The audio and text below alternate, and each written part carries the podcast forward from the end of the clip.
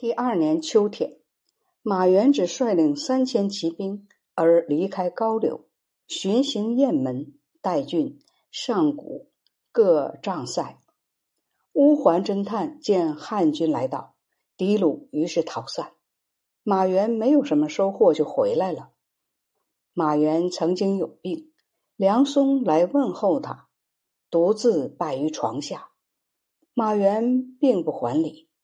梁松走了以后，儿子们问道：“梁伯孙是皇帝的女婿，在朝廷中地位贵重，公卿以下百官没有不畏忌他的。大人为何独独不以礼相待？”马援说：“我是梁松父亲的朋友，他虽然贵重，怎么能不顾长幼之序呢？”梁松从此憎恨马援。二十四年，武威将军刘尚进攻武陵武溪的蛮夷，孤军深入，全军覆没。马援因而再次要求出征。当时他年已六十二岁，光武帝怜惜他年老，未予批准。马援自己请求说：“臣还能披甲上马。”光武帝令他试一试。马援骑在马上，左顾右盼，表示可以被任用。光武帝笑道：“勇见啊，此翁！”于是派遣马援率领中郎将马武、耿舒、刘旷、孙勇等人，指挥十二郡招募来的士兵，以及他徒行共四万余人，征伐武溪蛮夷。马于晚上与相送的人告别。对友人业者杜印说：“我受国家厚恩，年老余日不多，常常害怕不能死于国事。今获所愿，甘心瞑目。但是畏惧权贵家的子弟，或留在皇帝左右，或与他们共事，实在难以协调，耿耿于怀。唯独厌恶这一点呐。”第二年春天。军队到达临湘，遇到贼兵攻陷，马援迎击，打败了他们，斩杀俘获两千多人，蛮夷都分散逃入竹林中。起初，军队开到下溪，有两条路可走：从湖头走路近，但水险；从冲县走，路途平坦，而运送军需却比较远。光武帝当初对此也很犹豫。等到军队开道时，耿舒想从冲县走，马援以为会拖延时间、耗费军粮，不如进入湖头，具有咽喉要地。冲县的贼兵不攻自破，以此争议上报，光武帝批准了马援的战策。三月，进居湖头，贼寇登高守隘。河水湍急，船只难以前进。恰遇天气很热，不少士兵生病而死，马援也得了病，于是被困，只好挖山洞为屋室，以躲避热气。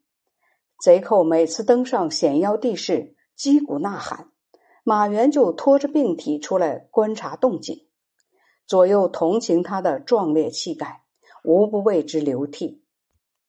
耿舒给他哥哥好志侯耿衍写信说：“以前书上书建议，应当先攻打冲县，粮食虽然难运，而兵马可以使用起来，数万军人争当先锋。今天陷于湖头，竟然不能前进，大众郁闷将死，实在令人痛惜。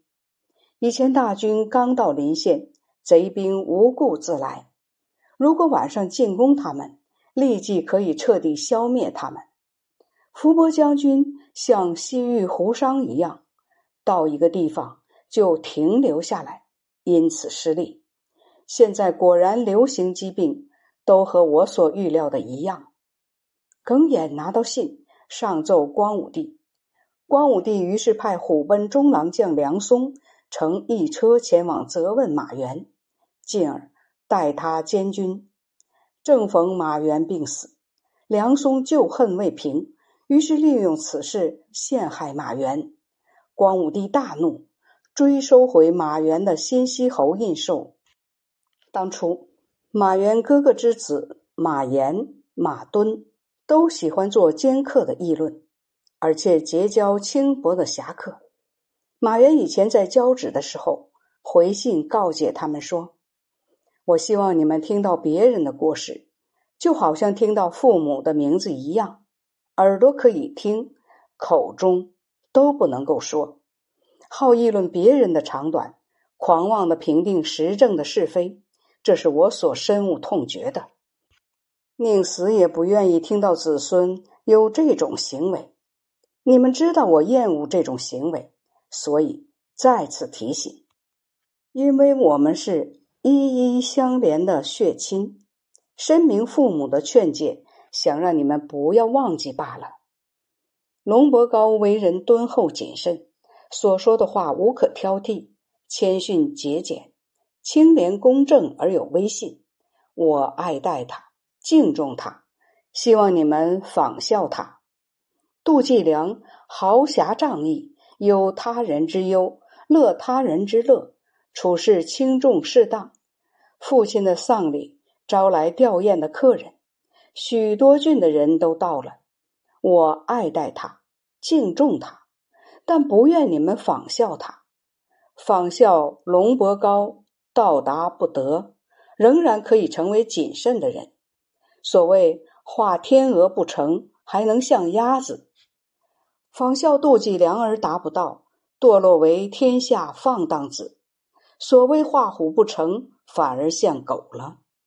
迄今为止，杜季良的前途还难以预料。凡郡太守一上任，就对他咬牙切齿，周郡都说他的坏话。我常常为此寒心，所以不愿子孙仿效他。季良名宝，京兆人，当时为乐骑司马。杜宝的仇人上书告杜宝行为轻薄，祸乱群众。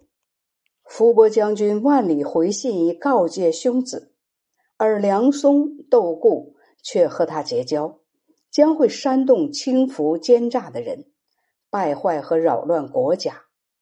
此书上奏以后，光武帝召见梁松、窦固，予以斥责，以上告信和马援劝诫兄子的信给他们看。梁松、斗固叩头叩得流血拂面。才得以不受惩罚，下诏免去杜宝的官职。龙伯高名树也是京兆人，为山都县县长，因此擢升为零陵太守。起初，马援在交趾常吃薏苡子，吃了能清身益气，消除杂念，可以克除瘴气对身体的伤害。南方益夷子大。马原想留作种子，军队返回时装了一车。当时人们以为装的是南方的珍奇宝物，权贵们都记恨他。马原当时正受宠幸，所以没有人上告。等马原死了以后，有人上书告发他，以为以前运回的都是明珠和有纹理的犀牛角。马武和榆林侯侯玉等人全上书告发这件事，光武帝越发愤怒。马援的妻子儿女十分恐惧，不敢把马援的尸体埋回家族的墓地去，只买了洛阳城西几亩地，草草的掩埋起来。宾客和旧友不敢来吊丧会葬。马延和马援的妻子。自己用草绳连带着捆绑起来，到宫阙前请罪。光武帝于是拿出梁松的奏书给他们看，他们才知道被处罚的缘由。